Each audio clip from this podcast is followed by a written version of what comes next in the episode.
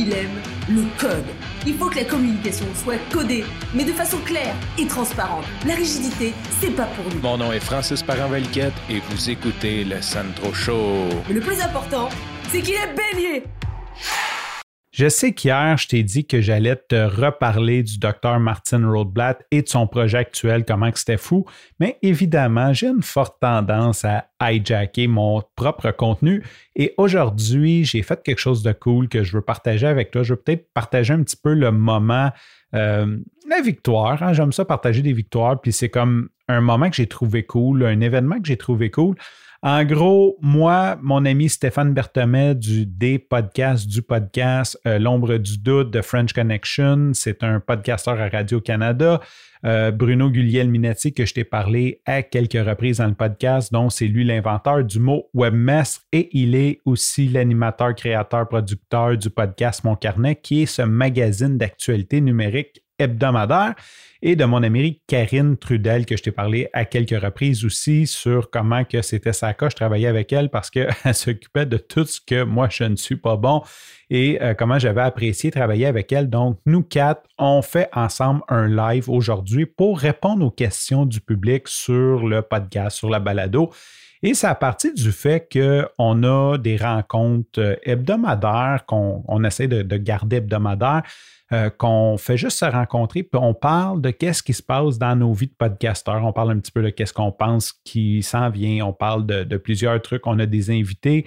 On a même euh, un autre membre que lui, vu qu'il travaille, ne peut pas toujours se joindre à nous.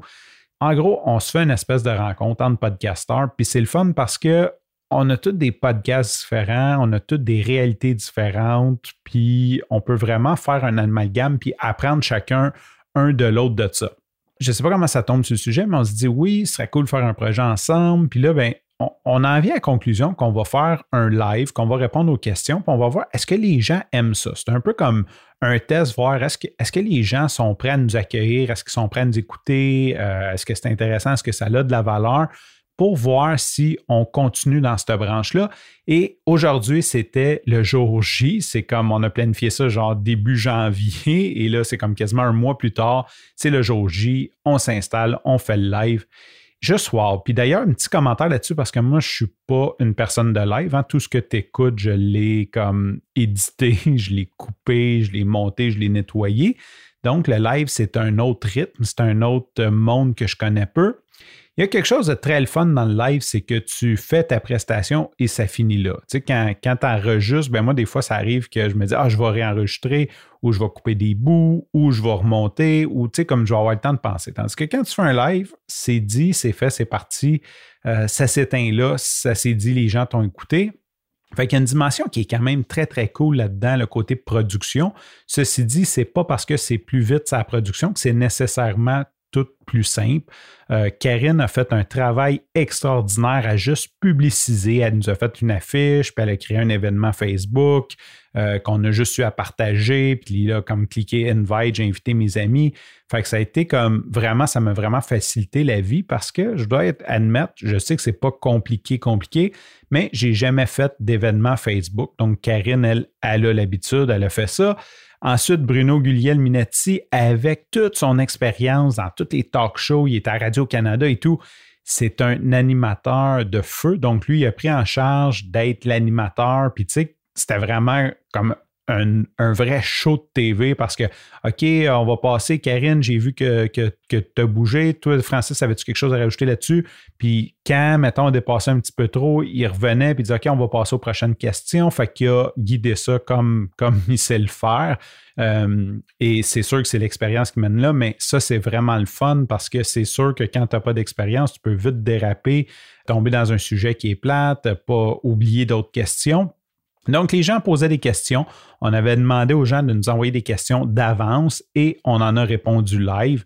On donnait tout notre point de vue parce qu'on a tout, c'est ça qui est le fun de notre mastermind, c'est qu'on a toutes des expériences puis des visions différentes du podcast. Fait que là, on pouvait un petit peu comme se challenger. C'est sûr qu'on ne tombait pas dans un débat, là, tu sais. Euh, l'idée, c'était pas de déborder d'un débat, mais de donner chacun un petit peu notre point de vue Et ça a été tellement une belle expérience. J'ai vraiment, vraiment aimé ça. C'était cool. Puis aussi, ce qui est cool, c'est que euh, Bruno a un énorme réseau. Donc, lui, il a partagé, vu que comme streamer l'événement, c'est lui qui, qui streamait l'événement, il a partagé ça à tous ses réseaux, à toutes ses personnes. Donc, on a eu une portée assez grande. On avait pas mal 50 personnes tout le long du live, pendant l'heure au complet. Tu sais, moi, ça arrive que des fois, je vois sur des lives de gens quand même assez influents, puis je vois genre 6 personnes, 7 personnes, 8 personnes. Des fois, ça monte à 20, ça redescend, tu sais. Là, vraiment, ça a été constant entre 44 puis 54 tout le long. Fait que ça, c'était vraiment, vraiment cool d'avoir ce reach-là. Quand j'ai fermé, ben là, c'est sûr, on a fait un petit debriefing. Euh, demain, on a notre rencontre hebdomadaire, on va en reparler, mais quand j'ai fermé, là, j'ai fermé toutes les fenêtres j'avais comme cinq demandes sur, sur euh, LinkedIn de monde qui disait Hey, j'ai écouté le live, c'est super bon, j'aimerais ça connecter avec toi. Euh, j'avais des messages sur Facebook, j'avais comme plein de likes. C'était vraiment, vraiment, ça a créé une effervescence. Euh, je crois que c'est réussi. on a dit vite fait qu'on essaierait de refaire ça définitivement. On ne sait pas si on va se commettre à le faire de façon périodique, mais définitivement, on a tous envie de refaire ça. Et c'est ce que je voulais partager avec toi. Premier vrai live. Tu sais, j'ai fait des petits lives à gauche, à droite là, que je niaisais, mais un vrai live avec du contenu brillant, organisé, qu'on invite les gens et que les gens sont au rendez-vous. Puis par la suite, je reçois plein de bons commentaires. Wow, wow, wow. Merci. Merci Bruno, merci Karine, merci Stéphane. Euh, j'étais vraiment content d'être là aujourd'hui. Sur ce, je te remercie pour ton écoute. Je te dis à demain et bye bye.